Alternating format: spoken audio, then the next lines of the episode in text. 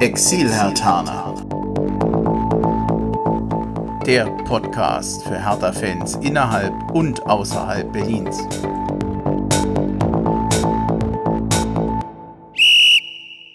Ja, hallo Hertha-Fans, herzlich willkommen zu einer neuen Ausgabe des Exil-Hertaner Podcasts oder heute mal in unserer Selbsthilfegruppe, so muss man sagen.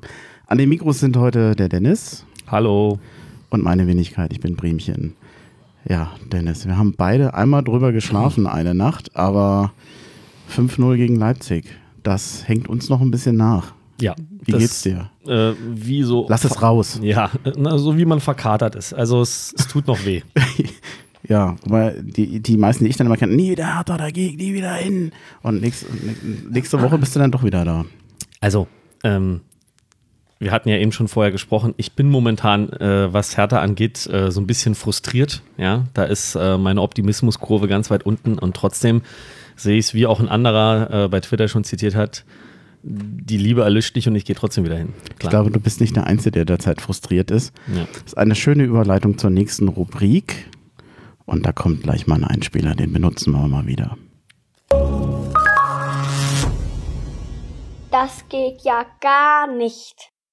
Der Herr Grindel hat es doch tatsächlich geschafft vor, ich weiß gar nicht, wie lange ist das jetzt her? Anderthalb Wochen? Zwei ja, Wochen? Ja. Nach vor nicht allzu langer Zeit mal ein Interview mit der Deutschen Welle abzubrechen. Er fühlte sich von den Fragen gestört, die der Florian Bauer da gestellt hatte. Ja.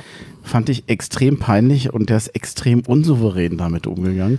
Zumal, ja, der hat kritisch nachgefragt, aber wie ich fand, immer berechtigt. Und äh, ja. man hatte den Eindruck, ihm passen die Themen nicht, äh, generell. Ja, also kein gutes Bild. Also um das kurz zu halten, das war einfach schlecht. Und äh, bei dem ganzen Aufarbeiten, was der DFB eigentlich machen will von dem Image und was da so alles in den letzten Jahren passiert ist, war das gerade mal ein schöner Schuss ins Knie. Arbeiten die auf? Naja, also so war der, so war der Start von Grindel äh, angekündigt. Ja, es äh, wird, so dargestellt, hat ja, man manchmal den Eindruck. Haut nicht hin. Dann gehen wir mal weiter mit dem, was noch so passiert ist. Am 10. März war unsere letzte Folge. Das ist ja auch schon ein bisschen her. Es gab zwei Spiele seitdem. Einmal das Spiel gestern, dann noch gegen Dortmund. Ähm, es hätte theoretisch noch mehr Spiele geben können, aber es war eine Länderspielpause da. Und die hat dann auch der Niklas Stark, äh, ja, wie soll man sagen, genutzt. Er wurde eingeladen. Er ist auf dem Weg zum Nationalspieler. Für mich auch ein bisschen Zeichen, wie erfolgreich Hertha letztendlich auch ausbildet und als Ausbildungsverein wirkt. Ja, natürlich. Es ist schön zu sehen, dass wieder ein deutscher Nationalspieler bei Hertha dabei ist. Auch wie gesagt, wenn es jetzt erstmal nur die Einladung war und er nicht gespielt hat. Aber ähm, ist ja eine Perspektive. Ich sag mal so, diese Einladung war eine Perspektive für ihn. Wenn es so weitergeht, hat er Chancen. Ich bin mal gespannt, wer der Nächste ist. Ich tippe ja auf Mittelstädt, dass der das, wenn der sich Gut möglich. So entwickelt. Ich meine, wenn ein Lodder das schon sagt, ne? Ah ja, dann. Dann. ja. Julian Albrecht hat bei Hertha BSC einen Profivertrag unterschrieben. Er ist mit 17 Jahren damit der jüngste Profi bei Hertha BSC und der erste Profispieler aus dem Jahrgang 2001. Er kommt gebürtig aus Rostock und spielt seit Sommer 2016 bei Hertha BSC. Er ist eigentlich U17-Spieler, war aber schon deutscher A-Juniorenmeister. Den haben sie quasi hochgezogen. Ich, ganz ehrlich, ich kannte ihn jetzt nicht wirklich, aber ja, ich sag mal, da wird Hertha sich was bei denken. Das ist jetzt eine vielsagende Aussage. Ja, natürlich. Ähm, das ist, spiegelt ja nur wieder, was jetzt generell in letzter Zeit bei Hertha jetzt ganz klar für Außenstehende auch passiert, dass die jungen Leute aus den eigenen Reihen hoch in die Profis geholt werden, ihre Chance kriegen. Und ähm, den Namen hatte ich schon mal gelesen, wie gesagt, im Zusammenhang, dass es ja nicht nur den 99er-Jahrgang bei Hertha gibt, sondern auch viele schon auf diesen 2001er-Jahrgang gespannt sind und wo auch viele gute Spieler dabei sind. Da wäre Thies jetzt vielleicht der richtige Mann. Ich habe gerade an ihn gedacht, ja, er, konnte, ja. er konnte heute leider nicht. Jetzt muss man sagen, äh, wir sind ja heute wieder komplett in Hessen, alles Exilhartaner in ja. Hessen und ich hätte gerne die Runde noch ein bisschen größer gehabt. Thies konnte nicht. Ich wollte heute, dass der Moritz oder Christoph sich vielleicht noch vorstellen. Die konnten nicht, auch der Martin nicht. Also heute, das wollte irgendwie nicht. Jetzt muss man sagen, wir sind die 13. Folge. Hertha hat dreimal hintereinander verloren. Also irgendwie, vielleicht bringt es ja da doch Pech. Ja, ach Quatsch, wir haben damit nichts zu tun. Eine interne Meldung haben wir noch oder sozusagen in eigener Sache, wie es halt mal so schön heißt. Ich hatte es an verschiedenen äh, Punkten, Facebook, Twitter schon geschrieben. Wir haben uns mal so ein bisschen neu aufgestellt. Alles, was wir bisher im Internet hatten, die Hertha-Seite oder die Exil-Hertaner-Seite, die haben wir jetzt konzentriert an einem Platz. Vorher hatten wir da unterschiedliche Beta-Versionen bei verschiedenen Anbietern. Da hat dann aber vor allem der Webplayer von Podigy nicht geklappt. Der ist jetzt wieder uneingeschränkt nutzbar. Das war uns wichtig, weil der nämlich richtig schön ist. Den kann man einfach bedienen, kann die Folgen unkompliziert runterladen. Das Übliche ist dann auch mit dabei, Kapitelmarken und ähm, sich angucken und vor allem auch die Darstellung auf den Endgeräten, die funktioniert auch uneingeschränkt. Und wir haben dann die Option, auch neben dem Podcast vielleicht hier und da nochmal einen Artikel zu schreiben. Zum Beispiel, wenn wir heute keinen Podcast gehabt hätten, hättest du ja mal vielleicht einen Kommentar schreiben können, was du davon hältst. Ja, wobei, dann hätte ich. Äh, Lieber heute schreiben müssen, ja. nicht gestern. ja, genau. Aber ähm, ich nehme es mir vor. Ich nehme es mir vor. Ich würde gerne mal was schreiben, weil dann hat man noch mal Zeit, das ein oder andere vielleicht mal so ein bisschen auszuformulieren.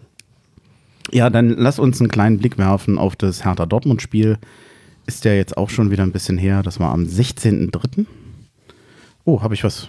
Das Lazarett, auch wenn du jetzt vielleicht doof schneiden musst. Ach so, ja. Stimmt. Ja, ach nö, das schneide ich nicht. Ja, stimmt. Nee, machen wir zuerst das Lazarett. Hast recht. Wenn wir es uns schon notieren, dass wir das Lazarett machen, dann machen wir es auch so. Ähm, Pascal Köpke, Reizung im Knie, nach wie vor nicht einsetzbar. Toruna Riga war mit der U21-Nationalmannschaft mhm. unterwegs gewesen. Ach, das, Verletzung des Kapsel- und Bandapparates. Ich bin kein Arzt, klingt äh, sehr gestellt, wie auch immer. Ja.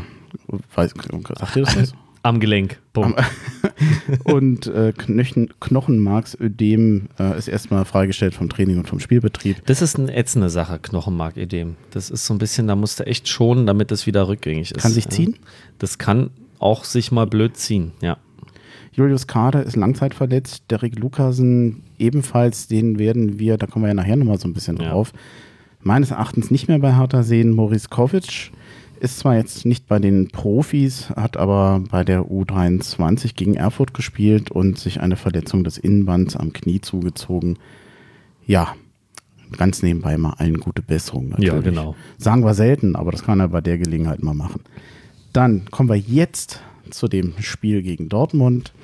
Es ist ein bisschen unglücklich gelaufen, 2 zu 3 ja. verloren äh, durch ein sehr spätes Gegentor. Hertha ging früh in Führung durch Kalu in der vierten Minute, dann Ausgleich durch Delaney. 2-1 für Hertha durch Kalu, das war dann ein Elfmeter. 2-2 durch Sagadu in der 47. und mhm. in der zweiten Minute der Nachspielzeit noch das 3-2 durch Reus wir sind ja keine großen Schiedsrichtermeckerer. Ich glaube, wir haben eigentlich verhältnismäßig wenig. Ich kann mich gar nicht groß an nee, Folgen ich denke erinnern. auch, wir meckern nicht so viel. Nee. Wäre jetzt für mich das erste Mal ein Spiel gewesen, wo man den Schiedsrichter hinterfragen muss oder auf jeden Fall sagen muss, dass er doch einen deutlichen Einfluss auf das Spiel gehabt hatte. Ja, weil letztlich ja die gelb-rote von Toro Raniga war für mich der Knackpunkt in dem Spiel. Vor allem die erste gelbe für ihn, ne? Die erste gelbe ist ja die Vorgeschichte, ja, wodurch dann überhaupt dann dieses gelb-rot zustande kam.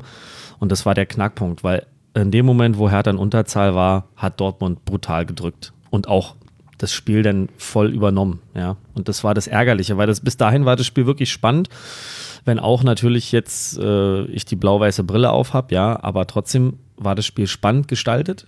Und äh, Dortmund wollte natürlich gewinnen, das hast du gesehen, die haben alles aufgeboten, aber ähm, das 2-2 war kein Zufall. Entschuldigung. Mit dem Platzverweis ähm, war dieses äh, verdient ausgeglichene verloren gegangen. Toruna Riga hatte, glaube ich, in der einen Szene gegrätscht. Der Schiri hat das dann als Foul ausgelegt. Er hat eigentlich ziemlich sauber den Ball getroffen und zwar auch den Gegner, aber nicht so, dass man sagen muss, das war zu viel des Guten. Nee. Hätte schon geholfen, wenn Hertha da mit einem vollständigen Team hätte zu Ende spielen können. Ja. Es gab vorher nochmal eine Szene, da ist Duda mal steil in den Strafraum geschickt worden, wurde dann ja meines Erachtens von Diallo durch einen Stoß in den Rücken zu Fall gebracht. Ich habe es mir mehrfach angeguckt und ich weiß einfach keinen Grund, warum es kein Elfmeter ja, sein also soll. Also ich fand auch, weil ich das im Kopf habe, die Bewegung geht klar zum Spieler und nicht zum Ball. Er trifft den Ball gar nicht. Genau. Neben der gelb-roten Karte für Toruna Riga gab es dann noch glatt rot für Ibisevic. Muss man da rot geben? Ja, das Problem war, ähm, dass, glaube ich, der betroffene Spieler, ne, der Torwart von Dortmund, äh, der hat das gar nicht so wild gesehen. Der hat ja selber gesagt, äh, ich bücke mich und kriege den Ball ab. Ähm, ist schwierig. Es sieht saudämlich aus. Natürlich springen die anderen Dortmund-Spieler drauf und sagen, ey, hast du es gesehen? Der wirft unseren Torwart ab. Ne? dann weißt du halt nicht, was er über Mikro von seinem äh, Linienrichter gesagt bekommen hat, wie er das gesehen hat. Und es war halt Ibisevic. Und da können wir jetzt sagen, was wir wollen. Ibisevic hat da einfach so ein Konto. Und ähm, ich sag mal, bei anderen Spielern hätte es vielleicht kein Rot gegeben. Weiß ich nicht. Also ich, ich, fürchte, dass das Regelwerk durchaus ähm, das als unsportliches Verhalten oder grob ja. unsportliches Verhalten wertet und dann eine rote Karte möglich ist. Vom Feingefühl einer Situation her, muss ich sagen, würde ich hier auf keinen Fall eine rote Karte geben. Jetzt kam erstens dazu, dass ja die äh, auf Zeit gespielt haben. Da ist ja ein zweiter Ball noch ins Spielfeld äh, gebracht ja. worden. Ähm, das kann man ja auch als Provokation nehmen. Und mal ganz nebenbei, auch in puncto Verhältnismäßigkeit. Wir haben schon Fouls gesehen, wo die Leute mit gestrecktem Bein aufs Fußgelenk gegen Schienbein und das kriegt dann auch eine rote Karte und der wirft dem mit dem Ball. Was soll denn Der wird daran nicht sterben, der wird sich nicht verletzen, das ist unsportlich. Ja. Aber ich finde, um da noch so eine Art ja, Steig oder eine Verhältnismäßigkeit zu haben, ich bleibe mal bei dem Wort, meines Erachtens hätte Gelb gereicht, dass er natürlich jetzt insgesamt nicht mit Sandschuhen angefasst wird, weil ja. er ja schon des Öfteren ähm, rote Karten hat. Ist natürlich jetzt noch ein Nachteil, dass äh, soll ja, glaube ich, drei Spiele Sperre geben. Ja, das finde ich jetzt auch. Es ist aber noch nicht durch. Ja, die haben ja nochmal einen Spruch eingelegt. Genau. Aber dass jetzt auch diese drei Spiele, auch das finde ich jetzt, äh, wie du schon sagst, steht in keiner Verhältnismäßigkeit in meinen Augen. Ja, aber gut. Es ist einfach schade, dass dieses extrem unterhaltsame Spiel dann am Ende so einen Beigeschmack bekommen hat. Das ist einfach schade. Es war wirklich sau spannend. Ähm, was ich noch sagen wollte, es war ärgerlich, dass Hertha aus der Halbzeit so ein bisschen schlafmützig kam, dass so schnell der 2 zu 2 Ausgleich kam. Ja. Und ähm, auch dieser Elfmeter, ja, das Spiel hätte wesentlich spannender und unterhaltsamer blei bleiben können oder auf eine Art und Weise, wo du am Ende sagst, boah, was eine Begegnung. Und so finde ich, hat es einen Beigeschmack bekommen. Ja, jetzt muss man trotzdem sagen, das ist natürlich eine, also ich finde, ich kann so eine Niederlage akzeptieren, ich freue mich ja. nicht drauf. Ähm, wer, wer, tut das schon, wenn er so nee. spät dann doch noch ein Spiel verliert? Dortmund Aber hat es gut gemacht. Top Unterhaltungswert ja. und ich finde, da hat Hertha auch einen Punkt verdient gehabt. Sie hatten ja vorher gegen Freiburg schon vielleicht vor allem die erste Halbzeit verpennt. Sie haben ja. in der zweiten Halbzeit wesentlich besser gespielt. Sie haben nach dem 1 zu 1 eigentlich Freiburg so bedrängt, dass das 2-1 in der Luft lag Mark, und verlieren ja. wegen eines Eigentors. Ja, das war also, Rein formal hat Hertha jetzt zwar, wir kommen jetzt gleich aufs Leipzig-Spiel, ja. äh, von den letzten fünf Spielen vier verloren, aber ich finde, die Art und Weise war schon sehr unterschiedlich. Man muss leider sagen, das und dann würde ich jetzt gerne die Brücke machen zu dem Leipzig-Spiel. Okay. Ähm, das war, ja, äh, schon schwer zu verdauen, so eine Niederlage. Ja, zumal ähm, gerade wegen der Spiele davor, die so unglücklich verloren wurden, oder was heißt unglücklich so, so knapp oder so unnötig vielleicht verloren wurden, kam ja auch von vielen Spielern so eine Ansage, ja. Das ist auch der Grund, warum mich das alles so ärgert. Ja, da kam eine Ansage, was sie alle jetzt reißen wollen in Leipzig und äh, hin und her und tralala. Und dann kam gestern Abend es ist, äh, ja. Na komm, ich tue es uns nochmal an. Ja, Fünf bitte. Tore. Forsberg in der 17. Minute, dann dreimal Pausen mhm. in der 27., 56. und 62. 60. und dann Haidara in der 64. Ähm, meines Erachtens nach dem 2-0 war das Ding eh schon mehr oder weniger durch. Hatte kurze Zeit nochmal die Hoffnung, naja, wenn sie aus der Halbzeit rauskommen, so ein ähm, Anschlusstor, vielleicht kriegt das nochmal einen anderen Schwung, aber man muss eigentlich sagen, dass von Anfang an bis zum Schluss Leipzig das bessere Team war. Ja. Die haben verdient gewonnen. Ja. Am Schiedsrichter lag es nicht. Vielleicht die gelbe Karte gegen Kraft, kann man sich drüber streiten, war mir zu hart. Aber ähm, das ist ja unter dem Strich, da lässt sich nicht viel dran deuteln nee. an, an dem Ergebnis. Jetzt hatten wir beide keine Lust, uns nochmal die Szenen da durchzusprechen. Es gab erstens sowieso kaum härter Szenen und wir müssten ja jetzt eigentlich nur Leipzig loben, zu denen ich sowieso ein sehr zwiegespaltenes Verhältnis habe. Ja, das stimmt. Versuchen wir es trotzdem zumindest mal aus Spielerebene. Jetzt, das war ein Spiel, da kann man sich nicht groß auszeichnen. Nee. Äh, wenn es jemanden gab, den man so ein bisschen hervorheben kann, hervorheben muss. Der Jahrstein. Also der hat als einziger, sag ich mal, äh, noch eine höhere Niederlage abgewendet. Lustenberger ist nach 59 Minuten ausgewechselt worden. Er war mit Sicherheit schuld an dem 2 zu 0 und machte insgesamt in diesem Spiel einen sehr schlechten Eindruck. Ja, leider. Ja. Jetzt, wir hatten ja über die Saison, wir haben ja schon über Lustenberger geschimpft. Äh, ich glaube, gegen Bremen hatte er sich da wirklich den einen oder anderen Lapsus äh, ja geleistet. Dann war zum Teil gegen Mannschaften aus, aus den unteren Regionen, wie ich fand, sehr gut äh, in der Dreierkette oder Ja. in der Abwehr oder zumindest sehr konstant. Das war sehr ordentlich, also er fiel da nicht negativ auf. Und man dachte, ach Mensch, der Lustenberger, es geht, geht ja dann doch nochmal so. Ja. Und jetzt das gestern war gar Also- nichts. Lustenberger ist so ein ganz kurioses Thema in dieser Saison, ja. Also auf der einen Seite, am Anfang hatte ich ja auch das Gefühl, okay, der, das, was Dardai spielen will und dieses Tempo, da kommt er nicht mit. Dann waren wir ganz lange sehr dankbar, dass wir ihn noch hatten, weil er äh, viele Lücken hinten gefüllt hat und auch das gut gemacht hat. Und dann, wie gesagt, so eine Szene und gerade gestern wieder ganz gravierend äh, verdammt viel Schatten. Ja. Aber warum stellst du den in eine Dreierkette hinten mit auf gegen Leipzig, wo du weißt, da sind Spieler, die sind richtig schnell. Die Dreierkette ist die anspruchsvollere Variante. Hinten in der, ganz kurz, lass mich noch kurz, äh, Ja, ja. In, der, in der Abwehr zu spielen. Äh, die Viererkette ist die sichere Variante und das ist ja nicht das erste Mal, dass wir von Dreierkette auf Viererkette umstellen. Wobei ich nicht den Eindruck habe, dass das hier unbedingt eine taktische Flexibilität ist, sondern einfach nur ein Notanker, weil wir mal merken, das funktioniert nicht.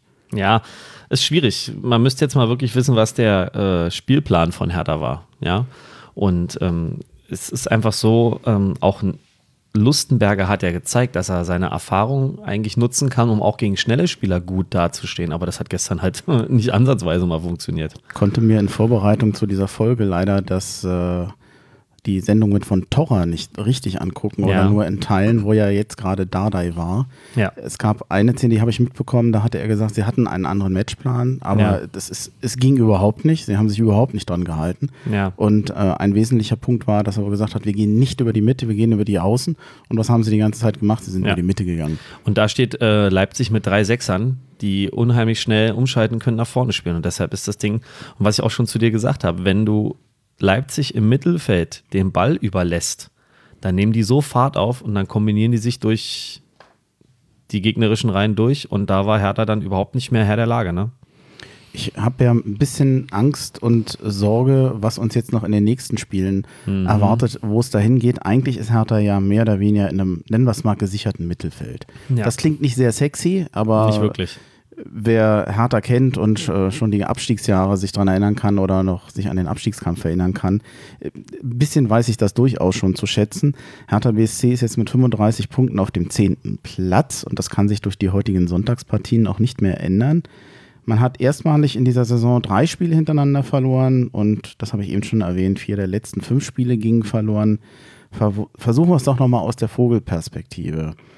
Spielt Hertha unter seinen Möglichkeiten im Moment oder haben wir in der Vorrunde über unseren Möglichkeiten gespielt und fallen jetzt wieder auf das normale Maß runter? Ich denke, es liegt irgendwo dazwischen. Also ich denke schon, dass Hertha eigentlich jetzt gestern definitiv unter seinen Möglichkeiten abgeliefert hat. So gut Leipzig auch ist und so schnell Leipzig auch ist, ähm, ist Hertha eigentlich nicht so krass schlechter und langsamer. Aber gestern waren sie es. Und da fragt man sich, warum sie es gestern waren. Also Hertha hat ja gezeigt, dass sie spielerisch wesentlich dazugelernt haben. Ja. Dieses, dieses Jahr und das haben sie ja zum Teil immer wieder gebracht, auch wie ich finde gegen Dortmund. Also es ist ja noch da. Dortmund ist auch eine schnelle Mannschaft, ne? Und da sah das Spiel ganz anders aus.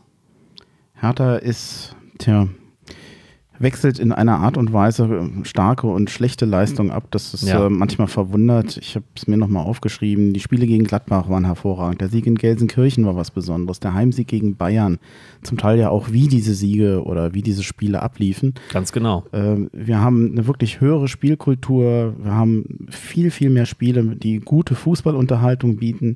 Die Jugendförderung ist, glaube ich, im Moment vorbildlich, was Hertha da gemacht. Wir kommen ja nachher noch so ein bisschen zur Personalplanung. Ja. Da spiegelt sich das auch nochmal drin. Aber dann sind es eben auch die Spiele gegen Stuttgart, gegen Düsseldorf, gegen Leipzig. Dieses, ja, manchmal so Larifari, die Fahrigkeit, Pech kann man jetzt nicht unbedingt vorwerfen. So ein Eigentor, das war ja zum Teil auch kurios, dass wir, ich glaube, in zwei Spielen hintereinander Eigentore gemacht Ja, haben. ja. Ähm, da, das kann ich nicht, nicht vorwerfen. Ist, was sind die Gründe? Ist das Jugend? Ist das, ist Also- das Kopf? Ist für die die Saison vorbei? Ja, das ist eine gute Frage. Ich glaube, Dade hatte selber gesagt, wir haben natürlich viele junge Spieler und auch in vielen Spielen individuelle Fehler gemacht, die zum Lernprozess dazugehören, aber es waren nicht nur ausschließlich junge Spieler. Ich finde auch Fehler kamen von Spielern, von denen ich eigentlich Erfahrung erwarte, wie zum Beispiel ein Lustenberger, ein Ibisevic, nochmal zu dem Ballwurf, ne? Ob das nur rot war oder nicht, aber tut mir leid, das war einfach nur dämlich.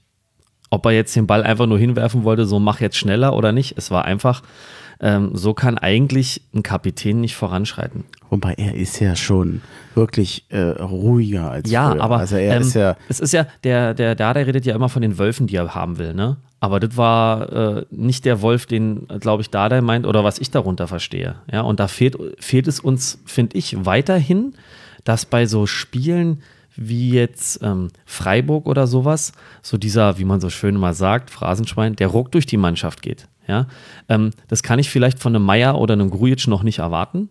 Okay, lasse ich mir gerne so also erklären. Aber ähm, es scheint auch keiner, und das, dieses Problem haben wir ja, sag ich mal, oder dieses Problem sieht ja Dardai, seitdem er da ist. Und die erfahrenen Spieler, die wir haben, die sind ja eben aus diesem Problembereich. Da sind keine Wölfe dabei. Uns fehlt immer noch so ein bisschen dieser Typ, ja, jetzt mag man mich kreuzen, dieser Typ Effenberg, ja, oder sowas, der einfach auch mal die eigenen Leute anflammt und selber vorangeht und ein bisschen bissig ist. Aber ja, es ist mir. Es ist, das ist aber ein Widerspruch, weil, weil wir genau das mit Ibisevic haben. Guck ja, dir mal auf dem Trainingsplatz, auf dem Spiel an. Das ist, ja. das ist schon eine Persönlichkeit. Der treibt, der will. Ja, keine äh, Frage. Aber die Aktionen, die er letztlich im Spiel liefert, führen dazu, wie jetzt zum Beispiel zu so einer Szene, dass, dass er das den Einfluss auf ein Spiel nicht positiv gestaltet. Weißt du, was ich meine? Es fehlt mir so ein bisschen, ähm, ich schätze den Ibisevic sehr und ich fände es auch gut, wenn er noch ein Jahr bleibt. Gar keine Frage. Aber so eine Aktion führt auch wiederum dazu, dass ähm, sich vielleicht der ein oder andere junge Spieler fragt, was macht denn der da? Ja, aber das würde ich anders interpretieren. Für mich ist er, du hast jetzt von Wölfen gesprochen, sagen wir mal, sagen wir mal Persönlichkeiten, die, ja. die ähm, eine Mannschaft und andere Spieler beeinflussen können. Und ähm, ich denke, dass wir mit Kraft da einen sehr motivierten, erfahrenen ja, Spieler haben. Aber nicht Vielleicht auch mit Lustenberger und auf dem Platz auch Ibisevic. Aber das schützt ihn natürlich vor Fehl Fehlern nicht und vor, ich sag mal, mal einem Ausreißer, wo man sagt, ist dumm, soll er sich's ersparen, dann hat er das Problem. Ja, nicht. aber der Ibisevic ist, und wie gesagt, da könnte man bestimmt stundenlang diskutieren, ist aber für mich dafür auf der falschen Position. So einen Typen brauchst du im Mittelfeld, der sowohl nach hinten mal brüllen kann, reißt euch jetzt mal zusammen oder geht mal früher drauf, als auch in der Mitte selber sich einen Ball schnappt und nach vorne spielt. Das kann Ibisevic nicht machen ja, du, du stimmst mir wahrscheinlich jetzt nicht zu und dass viele sagen, es gibt auch gute Kapitäne, die Stürmer sind und die auch Torhüter sind. Ist alles richtig. Aber ich sag mal so, so ein Torwartkapitän wie Manuel Neuer profitiert halt auch von einem Kader, der da auf dem Platz rumrennt. Ich, ich, ja? ich würde es nicht an der, an der Position messen, ich messe das an der Persönlichkeit. Ich würde ja. würd dir zustimmen, dass zum Beispiel ein, ein Torwart wenn er wirklich im Spiel mit dem, mit dem Team reden will und das Problem hat, dass er da hinten ja nicht einfach rausgehen kann, ja. er kann nicht rumlaufen.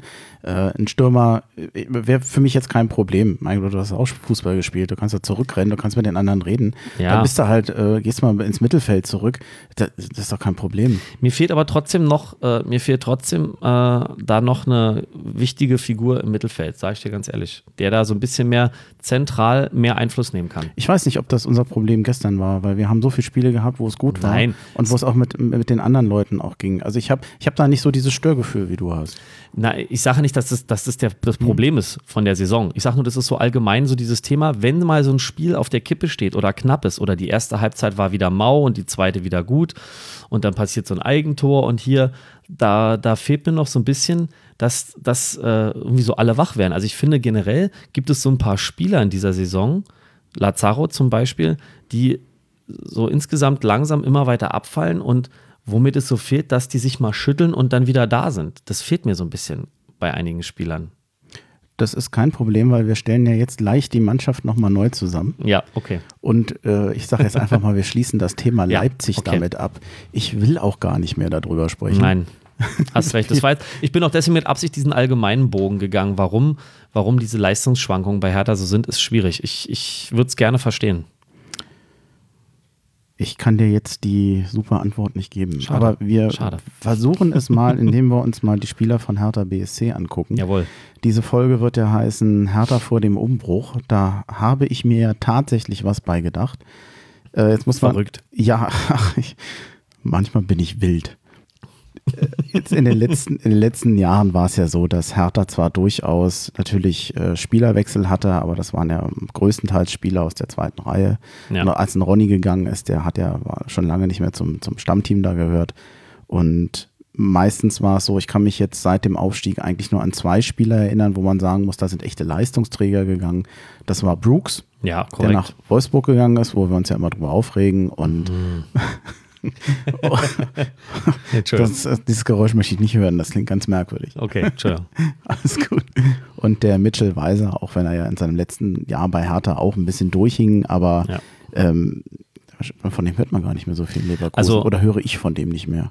Nee, das, das stimmt. Er hat zuletzt, also zwischendurch war er auch auf, auf der Bank immer wieder in der Saison, aber hat jetzt zuletzt, wenn ich das richtig sehe, aber du siehst, so richtig auf dem Schirm habe ich ihn auch nicht. Er ist zwar dabei, aber äh, dass du jetzt sagst, boah, der Mitchell Weiser hat wieder da das Ding vorbereitet und das, Also es gab Zeiten bei Hertha, wo ich dachte, der ist, hin, der ist hinten rechts auf dem Weg in die Nationalmannschaft. Ja, so korrekt. weitergeht.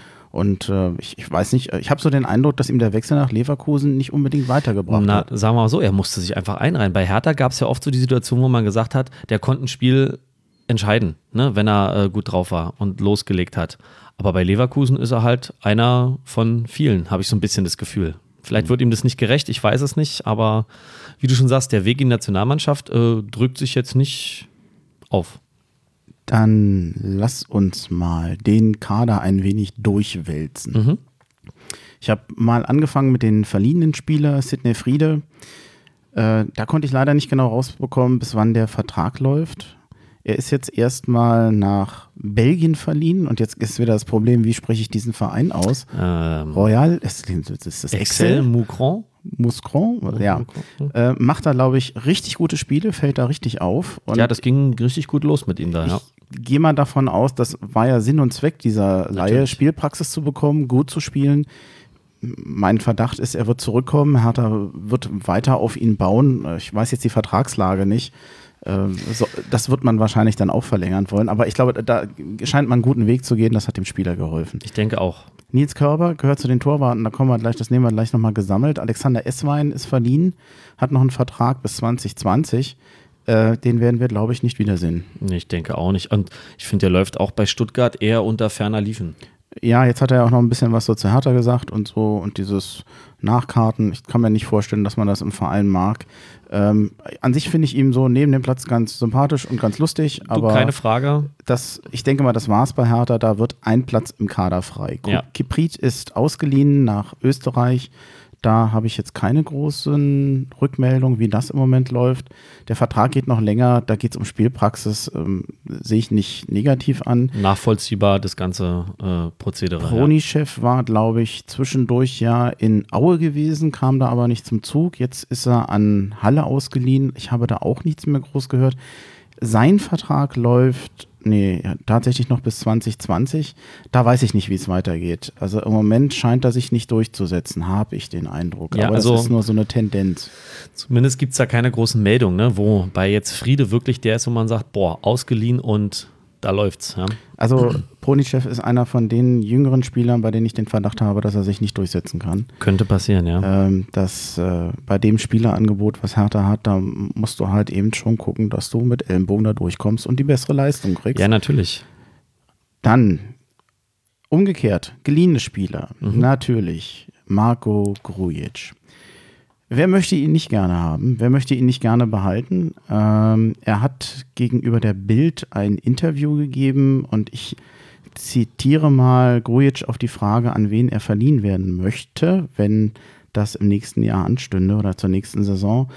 Äh, ja, Hertha ist mein Fa- Favorit. Ich würde es lieben, länger hier zu bleiben. Und falls Liverpool mich irgendwann verkaufen wollen würde und ich entscheiden könnte, wäre es toll, wenn Hertha ein Angebot abgibt. Klingt natürlich toll. Das, ähm, ja, also manchmal gibt es ja so verschachtelte Sätze, wo Spieler nicht die Wahrheit sagen wollen oder dass sie gehen.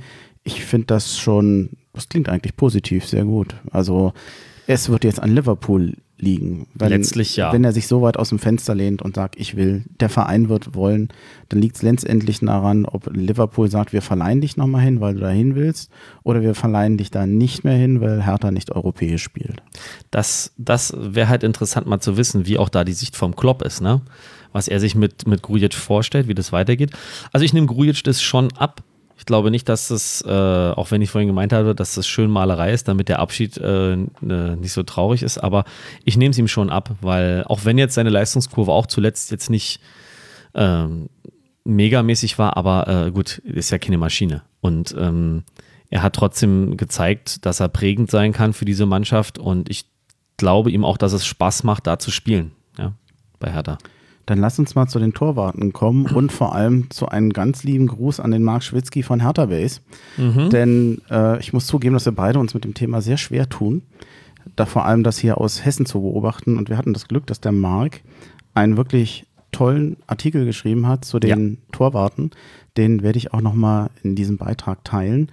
Und der gibt eigentlich so ein bisschen, fast so ein bisschen die Nachrichtenlage zusammen über die Torwarte von Hertha BSC und zieht mhm. seine Schlüsse.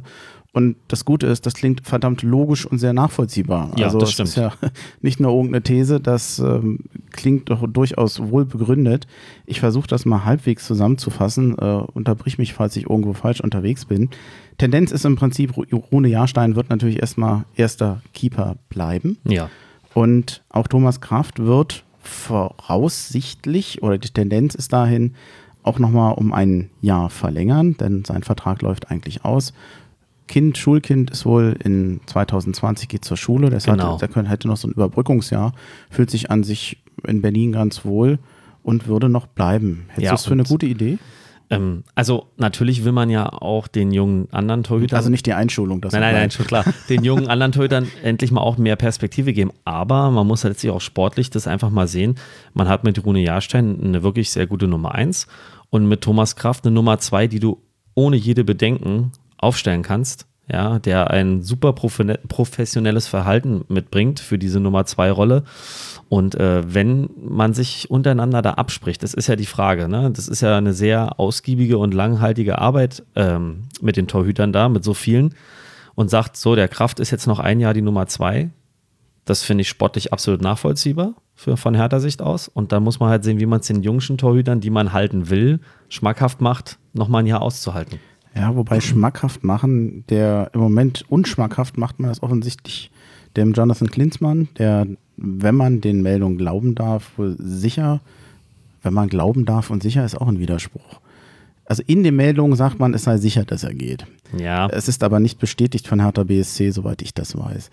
Ähm, Jonathan Klinsmann soll Hertha verlassen. Sein Vertrag läuft ja bis zum 30.06. Und auch Marius Gersbeck, ich sag mal, auch eine kleine Hertha-Legende. Ja. Auch echter Hertha-Fan. Das stimmt. Vor allem damals das Spiel in, in Dortmund. Ja. Das bleibt unvergessen. Gewonnen äh, werden konnte mit ihm. Ähm, nichtsdestotrotz sehr gebeutelt von Verletzungen. Oh, und ja. man muss eben auch sagen, er ist jetzt 23. Er ist im klassischen Sinne kein Torhüter mehr. Da kann man jetzt nicht sagen, da will ich jetzt ewig noch auf eine Weiterentwicklung warten das scheint hier zumindest ein Aspekt zu sein, der mit reinfließt. Ähm, ja, wie gesagt, da müsste man jetzt mal, würde ich jetzt gerne mit den Torhütertrainern reden. Ne? Wie ist die Vorstellung? Ähm, ist der Gersbeck trotz dieser Verletzungspausen, ist er ihnen fertig genug, dass er spielen könnte? Oder sagen sie einfach, nee, wir wollen die anderen noch weiterentwickeln und äh, lassen dir freien Lauf? Das ist die Frage. Dritter im Bunde wird dann voraussichtlich Dennis Schmarsch der natürlich dann äh, noch in der U-Mannschaft oder in der zweiten sozusagen nach wie vor noch spielen kann. Mhm. Als Dritter bei den Profis klingt für mich erstmal sehr nachvollziehbar. Nils Körber ist ja an Osnabrück verliehen, macht dort eine hervorragende Saison. Jawohl. Ähm, also Kickernoten gebe ich nicht so viel drauf, aber ähm, da ist er wirklich vorne, wird äh, da wahrscheinlich auch aufsteigen und ähm, gut möglich, dass er da nochmal für ein Jahr ausgeliehen wird, sodass, wenn Kraft geht, Körber dann mit zu dem, zu dem Torwartner-Team wieder dazustoßen kann in 2020. Also klingt, wie ich finde, sehr rund. Äh, und um nochmal auf den Artikel vom Markt zurückzukommen, auch sehr schön geschrieben, kann ich nur empfehlen. Ja, absolut. Ja. Insgesamt also. kann man einfach sagen, äh, ein Torwartproblem sollte Hertha eigentlich nicht haben in nächster Zeit. Ja? Also da haben sie wirklich das Glück mit vielen jungen Leuten. Auch jetzt kommt der nächste schon, der Luis Klatte da. Also die Perspektiven sind da. Natürlich wird, wird, werden ein, zwei dabei aussortiert werden müssen, weil du kannst einfach nicht mit fünf Torhütern spielen. Äh, als persönliches Schicksal ist es immer bitter, je nachdem, was die Spieler wollen und was äh, sich vorstellen. Aber von der Vereinsseite her, von der sportlichen Seite her, haben wir da echt ein Luxusproblem. Dann lass uns doch mal zur Verteidigung kommen. Niklas Stark hat eigentlich noch einen Vertrag bis 2022, aber ein Spieler, für den sich wirklich unheimlich viele Vereine äh, interessieren. 23 ist er jetzt eigentlich als Ausbildungsverein ein gutes Alter, wo man sagt, jetzt kann der nächste Vertrag kommen. Ich lese mal kurz vor, was er gegenüber sport.de gesagt hat als er konfrontiert wurde zu den Gerüchten von anderen Vereinen, die ihn haben möchten. Ich glaube, die Bayern waren dabei, Dortmund war dabei. Ich weiß gar nicht, wo dieses Gerücht immer wieder herkommt. Sollte das ernsthaft so sein, dann kenne ich nur wenige Spieler, die sich grundsätzlich nicht geschmeichelt fühlen, wenn sie mit solchen Vereinen in Verbindung gebracht werden. Und er betonte dann später noch, ich habe schon einmal gesagt, dass zwischen einem Gerücht und einem tatsächlichen Wechsel ein großer Unterschied liegt. Ich fürchte, Hertha wird große Probleme haben, ihn zu behalten. Für mich ist er ein sehr, sehr wahrscheinlicher Abgang. Ja, ich denke auch. Der ist jetzt, glaube ich, vier Jahre da. Ne? Wir haben es vorhin gehabt, mit 19 gekommen. Jetzt hat er den Punkt geschafft, dass er äh, für die deutsche Nationalmannschaft berücksichtigt wurde. Und ähm, ja, die Begehrlichkeiten sind da. Und wenn tja, die großen Angebote kommen, wird Hertha schwer Nein sagen können. Und ich wäre ihm auch nicht böse. Ich könnte es auch irgendwo nachvollziehen, wenn er sagt, ähm, jetzt kommt der nächste Schritt. Also das muss man einfach dann auch so akzeptieren, finde ich. Ja, wir hatten eben schon gerätselt, ob er jetzt vier oder fünf Jahre dabei ist. Mhm. Das kann ich ja dazu noch zustimmen, ist nicht so. Aber er, er war eine äh, verhältnismäßig lange ja. äh, treue Seele in diesem heutigen Fußballgeschäft. Das stimmt allerdings. Also deswegen, ich würde mich freuen. Es wäre natürlich schön, wenn man da noch mehr Konstant auf so, äh, Konstanz auf so einer äh, Position hätte, aber ich könnte es auch verstehen. Karim Rikik Hingegen sehe ich erstmal bei Hertha BSC, spielt gut, spielt verlässlich. Ja. Äh, kann ich mir nicht vorstellen, dass er geht. Jordan Tona Riga, der wird mal unheimlich interessant werden. Im Moment denke ich noch, der wird mit den vielen Abgängen, vor allem wenn, wenn Stark gehen sollte, natürlich auch auf, durch Lustenberger, der faktisch an, äh, Abwehrspieler ist, der weiß, äh, wenn ich mich nicht verletze nächstes Jahr, dann bin ich wahrscheinlich Stammkraft. Das ist das Thema, ne? was auch äh, Dade letztens ja ganz klar gesagt hat. Er muss jetzt mal da ein bisschen mehr auf seinen Körper achten. Ähm, nicht nur neben dem Platz, sondern auch auf dem Platz. Ne? Was erlaube ich mir, was nicht? Das wird interessant, weil das Talent, was er mitbringt, ist groß. Ähnliches Talent ist auch Maximilian Mittelstädt, mhm. der also diese, in dieser Saison, auch wenn wir jetzt immer ja noch sehr geprägt sind von dieser 5-0 Niederlage, ja, aber ich glaube, er drückt doch sehr viel aus, wie sich Hertha und Hertha-Spieler weiterentwickelt haben. Ja, das stimmt. Der hat immerhin Marvin Plattenhardt äh, verdrängt. Das, ja. Hättest du mir das vor der Saison gesagt, hätte ich gesagt, nee, das sehe ich noch nicht. Genau. Ähm, Geht mir ähnlich. Wahnsinnige ja. Entwicklung. Ich glaube, dass seine Bindung an Hertha BSC und jetzt in diesem anfänglichen Stammspieler werden dass er da einfach erstmal sich für Hertha entscheidet. Ich sehe da jetzt nicht so den Druck. Äh, ich glaube da aber eher aus Sicht des, des Spielers, dass er noch erstmal eine Bindung zu Hertha BSC Also das eine Jahr, denke ich, hängt da noch auf jeden Fall, also bleibt er noch bei Hertha dabei. Alles andere wäre. Wenn er so weiterspielt nächstes Jahr, dann weiß ich nicht, wie lange er da zu halten ist. Aber im Moment genau. Äh, habe ich jetzt keinen Hinweis, dass der wirklich vorhat zu gehen. Ja. Würde mich überraschen und ich hielt ihn auch für schlecht beraten, ganz ehrlich. Ja. Ja, Bark. Dem sein Vertrag läuft aus. Er hat nicht mal dann gespielt, als Hertha große Nöte mit den Innenverteidigern hatte. Ja, was sagt das aus, ne? Ähm, für mich, also ich würde mich wundern, wenn man wirklich mit ihm verlängert. Ich, ich sehe es nicht. Ich habe keinen Hinweis darauf. Genau, also wie gesagt, wenn man mal wenigstens, äh, wie du sagtest, ihn ein paar Mal hätte spielen lassen, wo Not am Mann war, dann könnte man sagen, ja, den wollen sie halten, weil er hat gezeigt, da, da kommt was, aber da war ja so gar nichts. Ne? Und man, man hört auch gar nichts, so keine Signale, nichts irgendwie könnte gut sein, dass es dann einfach zu Ende geht, ja. Ja, vor allem, du siehst ja gerade, wie andere junge Spieler wie Toro Nariga, die sind auch jung, die schmeißt du da rein und die bringen Leistung. Mhm. Also ähm, daran wird er sich messen lassen. Ich vermute, dass Florian Bar geht. Sehr interessant wird es zu sehen, was bei Marvin Plattenhardt sich entwickelt, ja. der ja quasi innerhalb eines Dreivierteljahres vom Nationalspieler zum Bankdrücker bei Hertha im Moment wird ziemlich bitter. Ich hatte ja recht lange den Eindruck, dass er einfach enttäuscht ist davon, dass er quasi Hertha nicht verlassen konnte, dass er eben nicht nach Italien geht, nicht nach England. Das, was ich so aus geheimsten Quellen gehört habe, dass es aber mehr ein sensibler Spieler ist, der quasi noch das äh, nach sich schleppt, was im Sommer war bei der WM. Und äh, ja, eigentlich mehr der Psychologe gefragt ist als alles andere. Kann ich im Zweifelsfall natürlich nicht exakt bestimmen, nee. aber wenn es so wäre, es, es wäre irgendwo nachvollziehbar, weil ich finde, er hat auch ganz schön was abgekriegt bei diesen ganzen Kritiken, obwohl ich finde, er da bei der WM einer der wenigsten war, denen, finde ich, äh, eigentlich was vorzuwerfen war, weil es war sein erstes Turnier und ich finde, er konnte sich nicht auszeichnen, weil er auch völlig verloren da draußen. Sie haben ja kaum angespielt. Genau, das ist es ja. Und das finde ich auch eine Schande. Das haben, da haben entscheidende Spieler, andere gestandene Nationalmannschaftsspieler, die linke Seite völlig vergessen. Und da wären Möglichkeiten mit ihm gewesen. Peter Pekarik hat noch auch noch ein gutes Jahr Vertrag, spielt diese erstaunlich, erstaunlicherweise diese Saison so gut wie gar keine Rolle, mhm. obwohl er ja letztes Jahr noch Stammspieler war ich denke mal, da wird man es wahrscheinlich dem Spieler überlassen. Wenn der sagt, ich bleib hier, dann wird man ihn gerne behalten, weil es ein verdienter Spieler ist. Ja. Und wenn er sagt, ich möchte gehen, dann wird man ihn sicherlich auch gehen lassen. Könnte ich mir auch vorstellen. Also wenn da eventuell äh, ein Angebot kommt, äh, vielleicht auch aus der Heimat oder sowas, könnte ich mir vorstellen, dass man auch sagt, hier, ähm, natürlich kannst du gehen.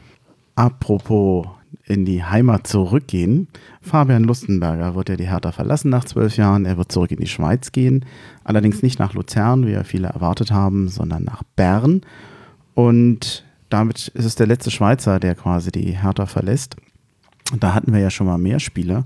Und netterweise der Alex, auch ein Hertha-Fan, der in der Schweiz lebt und auch aus der Schweiz kommt, der hat uns dann nochmal eine richtig nette Zusammenfassung geschickt und die spielen wir jetzt ab. Hallo liebe Hertha-Fans. Mein Name ist Alex und ich wohne in der Schweiz. Und heute gebe ich euch einen kleinen Überblick über Spieler, die nach ihrer Hertha-Zeit noch in der Schweiz gespielt haben. Zuerst gehen wir mal ganz weit zurück in, das, in die 70er Jahre des vorigen Jahrhunderts. Von 1972 bis 1975 hat ein Kurt oder wie wir in der Schweiz sagen, Kudi Müller für Hertha gespielt. Er hat dabei in 77 Spielen 20 Tore geschossen und wurde mit der Hertha Vizemeister. Nach seiner Zeit bei Hertha hat er noch in der Schweiz gespielt und war dann noch in einigen, in einigen Vereinen Trainer. Allerdings nicht wirklich nennenswertes, also in den unteren Ligen.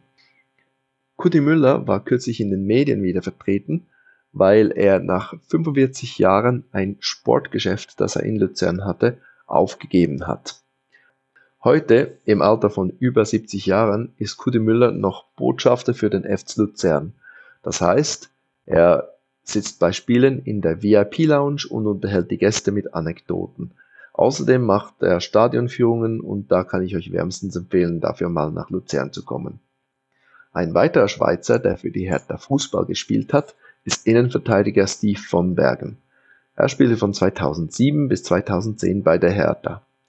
Nach einem Abstecher nach Italien, wo er für zwei Clubs gespielt hat, wechselte er 2013 zu den BSC Young Boys. Dort ist er seither unbestrittener Stammspieler in der Innenverteidigung. Steve von Bergen war kürzlich wieder in Medien, weil die BSC Young Boys einen gewissen Spieler namens Fabian Lustenberger verpflichtet hat.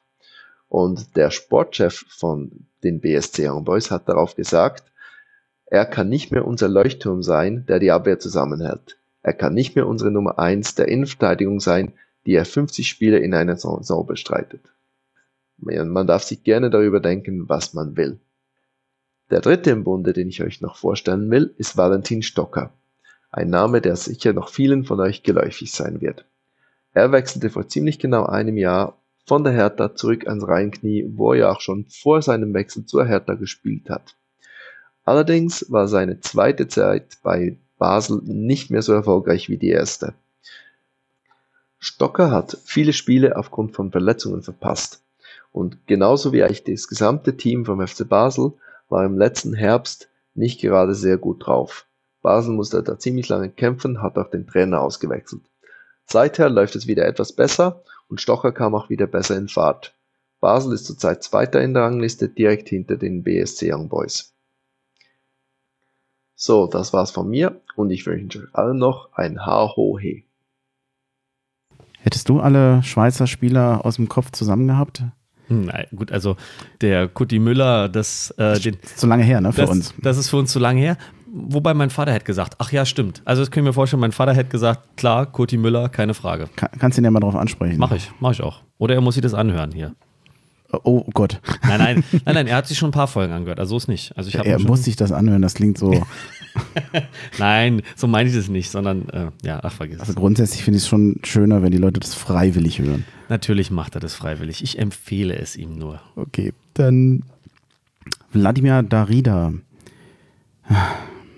Tja, genau. Der Seufzer ist genau das Richtige. Ich glaube ja, dass er gehen könnte. Er hängt irgendwie durch. Tja. Und ist einfach nicht mehr wiederzuerkennen seit anderthalb Jahren, zwei ja, Jahren. Das, das, haben wir ja schon mal besprochen, ne? seit dieser einen Verletzung da, äh, ja, weiß ich nicht. Das ist, ist mir nicht zu erklären. Das Tempo fehlt, die Laufbereitschaft fehlt, die Aggressivität fehlt, dieses, dass er sich mal den Ball schnappt und was erledigt fehlt. Ja. Also meine Tendenz ist, dass er, dass er eher geht. Ja. Ich kann ja aber nicht genau sagen, wer ihn da ersetzen soll, vor allem von den jüngeren Spielern her. Da habe ich so ein bisschen ein Loch. Gut, muss man halt mal sehen, was Denn so Sechser hat er, ist ein Sechser ist er ja eigentlich nicht im klassischen nee, Sinne. Er ist ja viel offensiv, er hat schon Sechser gespielt. Ja, aber, aber eher eine Acht, ne? So eine, so eine Acht oder sowas zwischen. Ja, das also je nachdem, er wurde eingesetzt als sechs, manchmal aber auch schon als zehn, ne? So hinter den Spitzen war auch schon mal ein paar Mal dabei. Ähm, gut, muss man sehen, was da so im Nachwuchs ist. Ähm, ich überlege, ob Friede das kann. Friede zum Beispiel? Was ist denn mit dem Krebs zum Beispiel?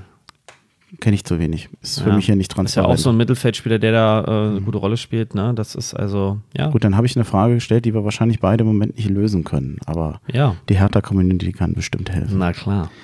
Äh, Schellbrett, Vertrag bis 2020. Ich denke mal, da wird so sein, wenn er Bock hat, bleibt er. Wenn er sagt, ach, äh, ich will doch nicht, dann geht er. Wobei er hatte gerade auch den Vertrag verlängert. Ja, also ich könnte mir vorstellen, der bleibt, weil ähm, wenn man so manchmal die Videos sieht hier auf Instagram oder was weiß ich, das ist auch so ein, so ein äh, guter Geist in der Mannschaft, so ein gute Laune-Typ. Ne? Äh, natürlich ist es nicht alles, was als Profifußballer zählt, aber ähm, den kannst du trotzdem immer wieder bringen zum Abräumen in einem Spiel. Und ich könnte mir vorstellen, dass ihn einfach auch wegen, auch wegen seines professionellen Verhaltens, der pflegt ja seinen Körper äh, immens, ist immer fit äh, immer voll da. Ich glaube, das ist einfach auch so eine Figur für die jungen Spieler. Guckt mal hier, so kann man es auch mit äh, 31 noch über den Platz rennen wie eine Maschine. Ja, könnte ich mir vorstellen, dass es auch ein Grund ist, warum er auch bleibt, weil es vielleicht auch für ihn eine Win-Win-Situation ist und dann muss man sehen, ob der vielleicht auch wieder nochmal in die Heimat gehen will.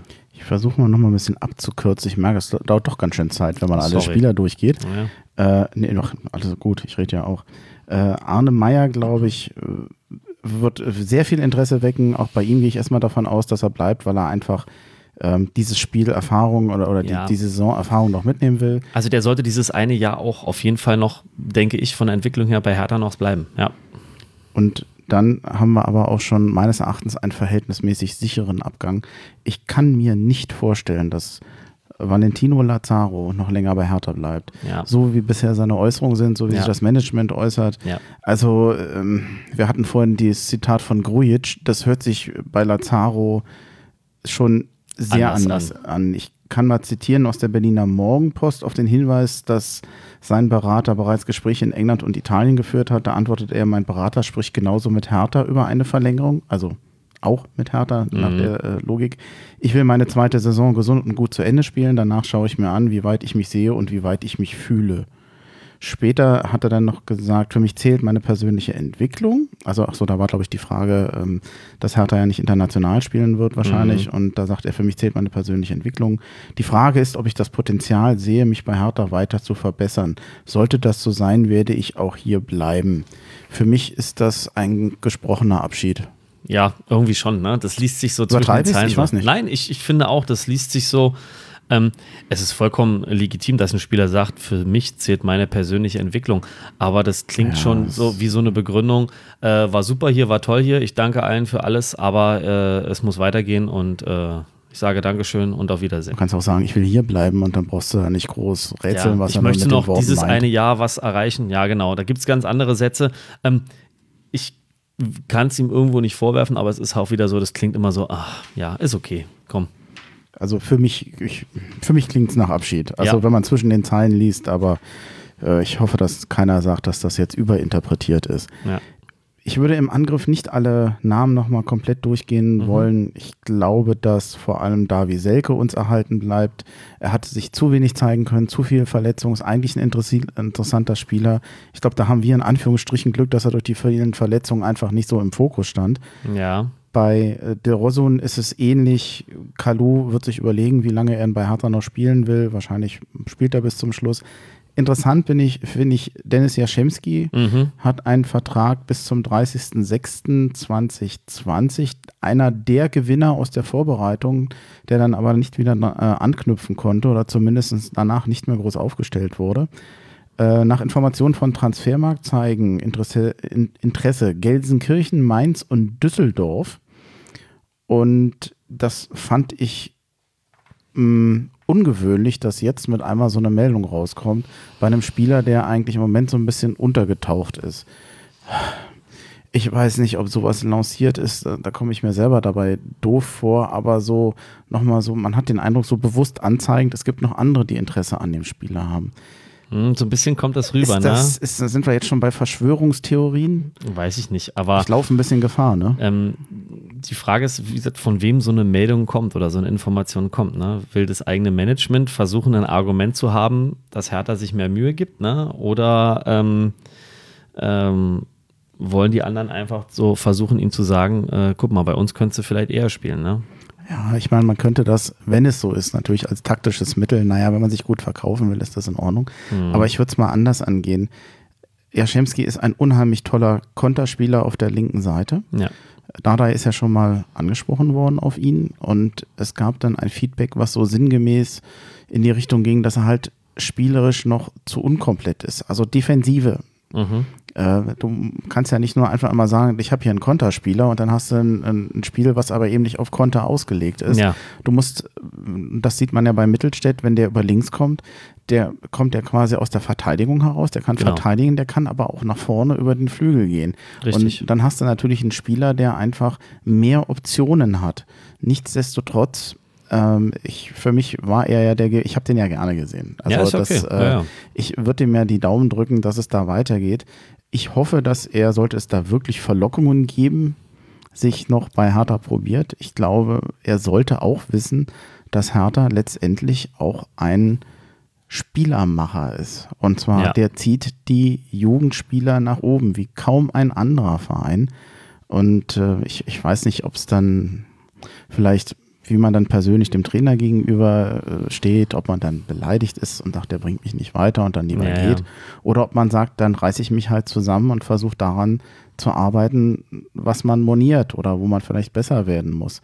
Oder man ist geduldig. Ich denke, dass er, der Vertrag läuft ja eh noch ein Jahr, dass er meines Erachtens noch gut beraten ist, sich dieses Jahr nochmal mit reinzuziehen. Aber es ist, äh, Ich meine, das ist, das ist jetzt das Spannende, ne? das Thema Umbruch, was ja die Folge hat, ist wirklich bei vielen Spielern, was da letztlich passiert und welche, was in den Gesprächen für Perspektiven eröffnet werden. Ja, und wie der Plan von Dardai ist, der nur ähm, da mit Sicherheit eine Vorstellung hat, wie er weiter spielen will. Ne? Und ähm, ich meine, genauso ist interessant, was nun mit Ibisevic ist. Macht er noch ein Jahr oder nicht?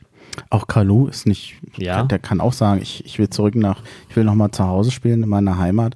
Also ich glaube, dass bei Hertha BSC so viel Plätze frei werden wie schon lange nicht mehr. Genau, und ich denke, das, das kann auch in den nächsten Wochen und Monaten äh, ganz schöne Dynamik haben, dass eine Entscheidung zugunsten oder gegen einen Spieler ganz schnell eine Reaktion auslösen kann, was andere Spieler dann betrifft, ja. Viele fürchten einen Ausverkauf. Ist das übertrieben? Naja, im schlimmsten Fall, wenn die Angebote kommen, dann kann es ganz schnell gehen, dass auch, wenn wir jetzt gesagt haben, wir glauben, er bleibt noch ein Jahr, aber dann kann es ganz schnell gehen, ne? Ein Stark weg, ein Lazaro weg, ein Mittelstädt weg, ja. Meier, wenn es ganz Ein schlecht Meier weg, wenn es ganz läuft. Dann vielleicht doch der Selke, ja, überraschenderweise. Weiß man nie. Ich sag mal so, Hm. äh, wenn jetzt, das kann ganz schnell gehen, dass da ganz schön viel passiert. Ähm, auch wenn ich bei zwei, drei Namen auch eher denke, die bleiben noch dieses eine Jahr auf jeden Fall. Aber es manchmal, es gibt ja immer wieder so Überraschungen, wo du sagst, boah, wo kommt denn das Angebot her? Oder ja, Wobei ich glaube, dass bis zu einem bestimmten Punkt Hertha auch Nein sagen kann. ja, natürlich. Nicht bei allen Spielern, aber die werden auch sagen, wir haben jetzt hier schon drei, drei oder zwei äh, Leistungsträger gehen lassen, mehr gehen nicht. Natürlich. Ich Da wurde halt, die Möglichkeit, die haben, man muss ja auch sagen, dass Hertha vorgesorgt haben. Die haben ja bei den Leistungsträger größtenteils lange Verträge. Genau. Was ist das heute? Damit sicherst du dir ja nicht unbedingt die Spielkraft des Spielers. Du sicherst dir im Wesentlichen eigentlich nur eine Ablöse, falls er geht. ja, ja. Also Also ist es halt. Es wird wirklich sehr, sehr spannend. Ähm, genauso das Thema äh, Rainer Wittmeier. Ne? Das ist noch so ein Hintergrundthema. Äh, nicht nur die ganzen Spieler, sondern auch was im Trainerteam passieren wird. Ja, wer wird da als Co-Trainer kommen? Da bin ich auch sehr, sehr gespannt. Das hatten wir schon mal. Ich glaube, das ist wichtiger als fast alle anderen. Ja. Äh, ich glaube, dass der in diesem Trainerteam mit Dardai zusammen, die ergänzen sich da so gut. Ja. Da, ich bin wirklich, man hört aber auch gar nichts mehr davon. Nee, das ist, ja, das wäre Ich würde es ja jetzt schade. gerne nennen können und sagen, das wird der und der. Genau, oder welche Kandidaten gibt es, ne? Aber das ist, aber vielleicht ist es auch äh, bewusst vom Verein so gemacht, dass dieses Thema einfach jetzt nicht zu sehr in den Vordergrund rückt, besonders jetzt bei dieser Schlussphase der Saison. Ja, gestern zum Beispiel hat auch noch der Rainer Wittmeier nochmal zur Verfügung gestanden im Fernsehen und hat gesagt, und also hat immer noch gezeigt, er ist jetzt noch voll hier und hat auch von seiner Mannschaft gesprochen, ne? Also meine Mannschaft, ich breche jetzt keinen Stab über meine Mannschaft, auch wenn es das schlechteste Spiel Ja, war, was ich je gesehen habe. Würde ich bei ihm aber auch nicht anzweifeln. Nein, aber nein, meine ich auch nicht, sondern dass er weiterhin erstmal sich vollkommen jetzt hier identifiziert und ich glaube, deshalb wird dieses Thema auch erstmal auch nicht groß angesprochen. Jetzt ist er noch der Co-Trainer und jetzt macht er seine Arbeit und alles andere läuft im Hintergrund. Ich glaube, sehr bewusst auch. Ich hoffe, dass es eine externe Lösung geben wird. Hertha macht zwar viel intern und ich finde das auch toll, dass viele ehemalige Spieler in den U-Mannschaften sind, Ja. aber ich glaube, da irgendwie äh, habe ich so ein Gefühl, ich kann das gar nicht so gut beschreiben, warum oder kann das gar nicht gut erklären, Ich weiß dass gar da frische Luft von außen irgendwie. Ich weiß gar nicht, ob wir hier bei einer Folge schon mal drüber gesprochen hatten oder einfach privat, dass ich generell finde, auf so eine Führungsposition schadet es nie, wenn mal immer wieder was Externes dazukommt. Ja, du brauchst zwar Leute mit Stallgeruch und trotzdem schadet es nicht immer auch mal wieder eine Perspektive von außen reinzuholen. Na gut, mehr Stallgeruch als Dardai geht nicht. Ja, das ist allerdings. Das ist wahr. der Stall. Das ist der. ich wollte gerade dasselbe sagen. Das ist der Stall. Nein, aber ähm, auf der einen Seite ist ja sowas auch schön. Identifikationsfiguren, die gehen heute immer mehr verloren. Ja, und das ist ja auch schön. Und ähm, ja, ich bin einfach gespannt. Es wird wirklich interessant. Dies, äh, der Sommer, was da auf uns zukommt als Hertha-Fan, wird bestimmt sehr aufregend. Ja, vor allem werden wir penetrant sehr viel Gerüchte ge- hören. Zwischendurch immer wieder Boah. mal gucken, was sich dann, Ja, dann ja. nachher als wahr. Ja. Es gibt ja auch immer genug Leute, die dann sofort drauf äh, anspringen. und, Ja, ja, da wird ausverkauft. Mhm, Oh, und wenn der kommt, dann spielen wir so und dann machen wir das. Ja, ja. Gut, der Ausblick. Den kann ich ziemlich kurz fassen. Ähm, ich habe mir jetzt mal aufgeschrieben, die nächsten drei Spiele. Am Mhm. Samstag, den 6. April, geht es zu Hause gegen Fortuna Düsseldorf. Ausgerechnet vom Momentum finde ich das ganz. Ich habe äh, Sehr unglücklich. echt Sorge vor diesem Spiel. Mhm. Und auch Hoffenheim, muss ich sagen, das äh, ist dann das Auswärtsspiel am 14.04. um 13.30 Uhr übrigens schon. Ähm, am Sonntag in Hoffenheim oder in Sinsheim. Ja, das ja. ist die Großstadt in der Nähe. Ironiemodus aus. Und am Sonntag, den 21.04. dann, das ist über Ostern das Heimspiel gegen Hannover. Da habe ich eigentlich nicht so die Angst vor. Äh, dazu spielt Hannover einfach zu schwach. Aber äh, Fortuna Düsseldorf hat eine wirklich zum Teil sehr gute Rückrunde gespielt. Und die sind dran am äh, Klassenerhalt, ne? Ja, aber sowas von. Also Ja. die, die großen Sorgen haben im Moment andere. Also Hannover, aber, Hannover zum ja, aber Beispiel. Fortuna hat jetzt halt, finde ich, so dieses, diese Mentalität, so Leute, noch zwei, drei Schritte, da haben wir es gepackt, weißt du, die sind, also das Spiel wird auch, boah, das wird, glaube ich, ein ziemlich heißes werden einen Eisen. sehr motivierten Gegner haben und die haben halt gerade einen Lauf. Genau das, was Ganz- Hertha im Moment fehlt. Genau, Hertha hat den Gegenlauf. Und äh, Hoffenheim, ja gut, die sind weiterhin voll dran bei den europäischen Plätzen. Und Hannover, sage ich dir ganz ehrlich, wenn die zu dem Zeitpunkt schon abgestiegen sind, du weißt, wie das immer ist, ne? Mit diesen Absteigern, die, wo nichts mehr ist, die können auf einmal Fußball spielen. Ja, gegen Hertha dann immer. Mhm. Also äh, es werden äh, spannende Spiele und so sehr ich immer Optimist bin, wie gesagt, ich habe ja gerade so ein kleines Tief bei Hertha, ähm, ähm, das kann auch ganz böse ausgehen, die nächsten drei Spiele. Und dann Ja. sind wir froh, wenn wir am Ende 40 Punkte haben. Hoffentlich gut ausgehen wird die nächste Folge des Exil Hertaner Podcasts. Ich normalerweise, wenn ich den Termin schon weiß, nenne ich den, den weiß ich im Moment noch nicht. Meine Planung ist noch im Laufen und ähm, das werde ich dann aber zu gegebener Zeit schon noch nachreichen. Das war's. Ja, Oder liegt dir noch was auf deiner geschundenen Seele? naja, ich könnte jetzt noch was Persönliches anbringen, aber ich weiß nicht, ob das jetzt hier in die Folge soll. Auf keinen Fall. Schade. Okay, das war's. Ich danke dir. Äh, das war die 13. Folge und äh, ich wünsche euch allen noch eine gute Zeit und erholt euch gut von der Niederlage. Es geht. Es gibt auch einen ein Leben nach der Auswärtsniederlage. Ja, das gibt's. Ja, das war's dann. Dann sage ich an der Stelle Danke an Dennis, dass du da warst. Wie immer gerne, auch wenn es heute schwer war. Äh, nein, fand ich nicht schwer. Also, ach so, für dich schwer, ja, aber ja. es war mit dir nicht schwer. Das ja, wollte ich sagen. Danke, danke. Okay. Ich bin auch immer gerne hier, trotz alledem. Also, das ist jetzt, ne, hoffentlich klar ja, das war's. Ich wünsche euch alles Gute. Ha ho he. Ha ho he.